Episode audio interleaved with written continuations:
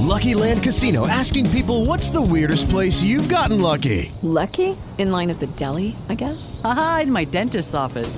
More than once, actually. Do I have to say? Yes, you do. In the car before my kids' PTA meeting. Really? Yes. Excuse me, what's the weirdest place you've gotten lucky? I never win and tell. Well, there you have it. You can get lucky anywhere playing at LuckyLandSlots.com. Play for free right now. Are you feeling lucky? No purchase necessary. Void where prohibited by law. 18 plus. Terms and conditions apply. See website for details.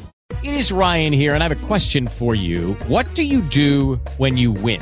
Like, are you a fist pumper? A woohooer, a hand clapper, a high fiver. I kind of like the high five, but if you want to hone in on those winning moves, check out Chumba Casino. At ChumbaCasino.com, choose from hundreds of social casino style games for your chance to redeem serious cash prizes. There are new game releases weekly, plus free daily bonuses. So don't wait. Start having the most fun ever at ChumbaCasino.com. No purchase necessary. BGW. Void were prohibited by law. See terms and conditions. 18 plus. Podcast Trail Run. Los corredores de montaña tienen la palabra. Vamos ya a hablar con la experta, en este caso hablamos con María Martínez, psicóloga eh, y bueno, pues nuestra psicóloga de cabecera también, si es que necesitamos una, psicóloga o un psicólogo de cabecera, es la responsable del Gabinete de Nutrición Deportiva y Alto Rendimiento. María, eh, hola, muy buenas, ¿cómo estás? Buenas tardes, ¿cómo estáis? Gracias por recibirme. No, bienvenida, pasa, entra hasta el salón, siéntate, que ahora te ponemos algo, algo de comer y de beber para que estés cómoda con nosotros. Y bueno, eh, lo primero, eh, ¿tú crees que necesitamos un psicólogo, una psicóloga de cabecera más en estos tiempos aún?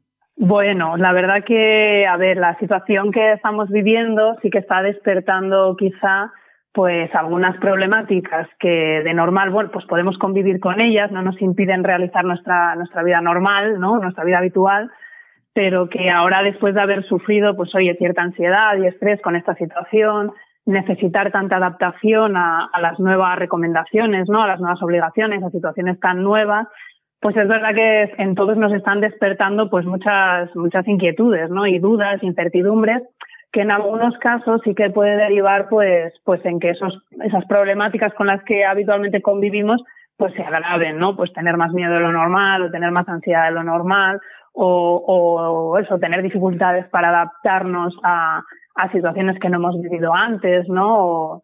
eh, entonces, bueno, quizá, en, sobre todo en algunos casos, para regular este tipo de, de comportamientos, pues pues ahí estamos los profesionales, ¿no? De, que para, para, eso estamos los profesionales del comportamiento y de las emociones, que, somos los psicólogos.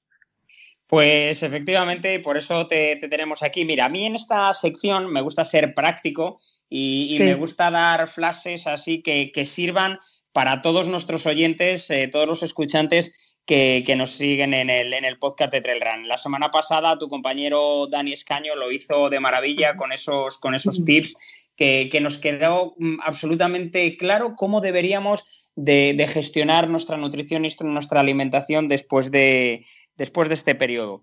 Me gustaría que, bueno, me gustaría contigo hacer algo muy similar, ¿no? Que, en poco nos dieras unos tips para superar esos momentos, porque yo creo que todos los hemos tenido. Eh, pienso que ha sido definir un poco el, proceso por el que hemos vivido durante todos estos meses atrás. Era un continuo sub y baja, ¿no? Un vaivén, eh, picos, montañas y de repente eh, sumido en lo más profundo del valle, en lo más recóndito de, del oscuro. Entonces, bueno, mm, tips, eh, ayudas para que tenemos que tener en cuenta cuando nos asaltan esos fantasmas de la incertidumbre, esos fantasmas del futuro. Sí, bueno, pues mira, yo mm, empezaría sobre todo por, por esta regulación personal, ¿no? De que te comentaba. Por un lado, eh, estamos sometidos a obligaciones nuevas, novedosas, ¿no? Que, que, tenemos que, que, convertir en comportamientos adaptados a, a, la nueva situación, ¿no? Por un lado, eh, seguir mm, la parte legal, ¿no? Que no, que no podemos saltarnos cierta normativa y por otro lado las, las recomendaciones, cosas que, bueno, pues son eh, recomendable tener en cuenta, pero no es obligatorio, ¿no? Y aquí es donde entra ya la actitud personal. Y aquí es donde tenemos que, que hacer un ejercicio de, de, reflexión y de autoconocimiento hasta dónde nosotros, eh, hasta dónde para nosotros es seguro llegar, hasta dónde estamos cómodos, ¿no? Y tenerlo claro antes de empezar a afrontar situaciones nuevas, porque vamos a vivir situaciones que antes eran completamente habituales, como reunirnos con nuestros seres queridos, pero las vamos a afrontar con condiciones totalmente nuevas. Entonces, ahí hay que hacer un ajuste también personal y anticipar un poco, pues eso, cómo, cómo va a ser, en qué me siento seguro y en qué no. A lo mejor tengo que solicitar eh, respeto en ciertos comportamientos. También ser yo respetuoso o respetuosa con, con los que tengo al lado, ¿no? Porque no todos vamos a poner los mismos límites en esta parte personal, insisto, ¿no? Las obligaciones son para, para todos. Y, y, vamos a tener que, que, dar mucho paso a, a, la empatía y a ese respeto social, ¿no? Igual que yo hago ese ejercicio de adaptación, confiar y, y, y sí, confiar en que, en que los demás, en que los de mi alrededor también lo, también lo van a hacer, ¿no? Y encontrar entre todos, al final, como una estabilidad, que es como el antídoto, ¿no? contra, contra ese miedo y esa incertidumbre al final el miedo no es más que, que, como una duda sostenida en el tiempo, ¿no? Una duda alimentada. Si yo tengo dudas de y si me puedo contagiar y si esto no vuelve a la normalidad y si un, largo etcétera de, de ISIS, pues al final es una preocupación constante que es lo que nos lleva al miedo. Entonces, para, para poder canalizar ese miedo y poder afrontarlo de forma más, más eh, más, no sé si es positiva la palabra, ¿no? Pero que nos permita avanzar, que nos permita progresar, pues sí que tener mucha conciencia de, del momento, ¿no? Porque al final todas esas dudas y esos miedos se producen en futuro.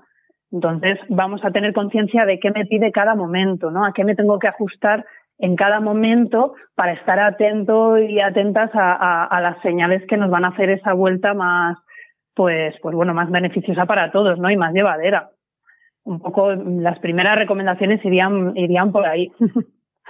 Em, igual que hablamos pues con entrenadores y hemos estado hablando un poco de cómo debe ser la vuelta a la, práctica a la práctica deportiva y hay algún tipo de ejercicio eh, en lo que se refiere a, tu campo eh, existen algún tipo de ejercicio algún tipo de gimnasia mental que debamos, que podamos eh, recurrir a ella, que podamos hacer en algún momento del día y que, nos ayude en esos momentos de, bueno, pues de, decir, esto no, esto no me gusta. Sí, claro, hacer eh, en psicología las herramientas, eh, las mayores herramientas que tenemos para trabajar son, son los pensamientos, ¿no? Y por eso, por eso comentaba esta parte del autoconocimiento. Al final se trata de, de dedicar un ratito al día a pensar y reflexionar ¿no? sobre, sobre lo que voy a hacer en el entrenamiento, sobre lo que me supone, que, de qué me están avisando esas dudas, ¿no? porque las dudas al final es que hay algo que tengo que resolver, hay algo que no está cerrado. Eh, entonces, dedicar un poco de tiempo a, eso para, forjar ideas y, afrontamientos más seguros cuando yo salgo a, la calle o cuando salgo, cuando voy a un entrenamiento, ¿no? Y también hay una parte muy importante que entre entrenadores y deportistas ahora en la vuelta, que es la motivación. O sea, trabajar la motivación.